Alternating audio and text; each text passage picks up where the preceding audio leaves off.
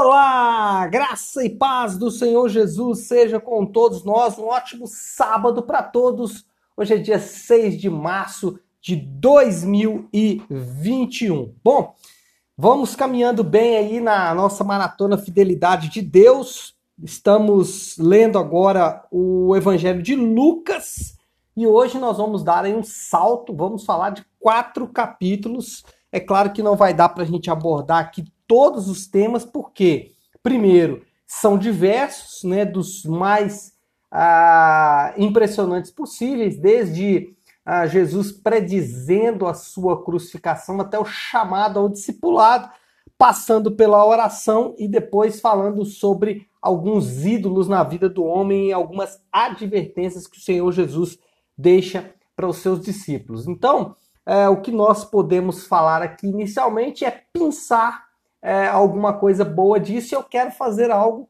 exatamente no meio desse conjunto de quatro capítulos, que é sobre a oração. Bom, primeiro, é, Jesus ele está nesse momento aqui mudando a geografia do seu ministério. Ele está saindo lá da Galiléia no norte e ele está já se dirigindo a Jerusalém.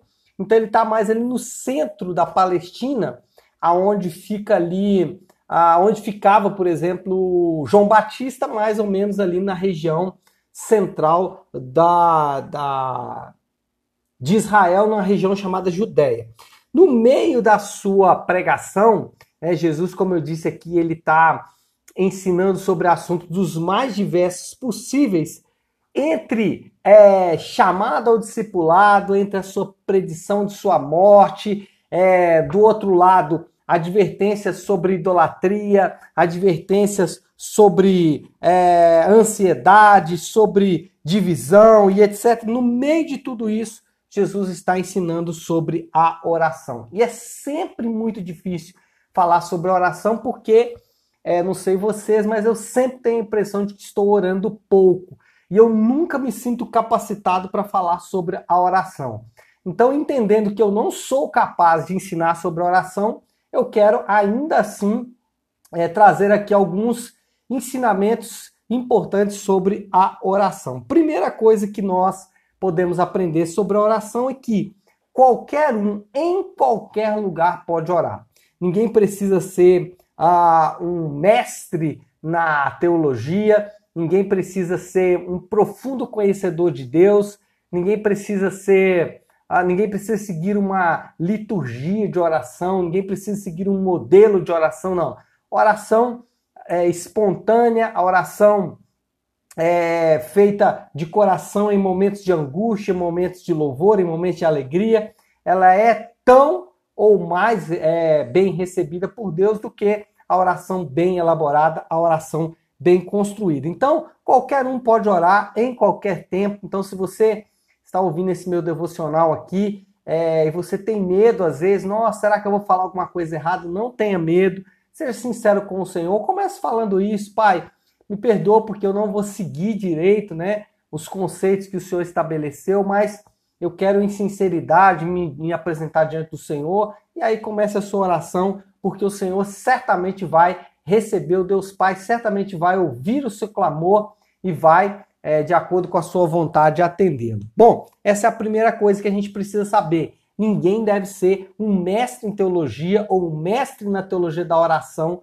para poder orar. Qualquer um pode orar em qualquer tempo, à noite, de madrugada, de manhã. Não existe horário mágico da oração, né? Não é às três da tarde, nem ao meio-dia, nem às seis da tarde, não. Qualquer horário você pode orar. Bom, ainda, ainda que podemos seguir algumas recomendações. Não existe é, a, pessoas especiais para oração, mas existe algumas recomendações. A Bíblia fala sobre isso. Por exemplo, Jesus, quando perguntaram a ele, ele respondeu quando orar. Não, ele não falou assim se orar. Né? Por quê? Porque ele está partindo do pressuposto de que todo homem deve orar. Então a primeira coisa que a gente precisa saber aqui é que nós somos chamados à oração é, nós, é, qualquer, todo ser humano é chamado a orar.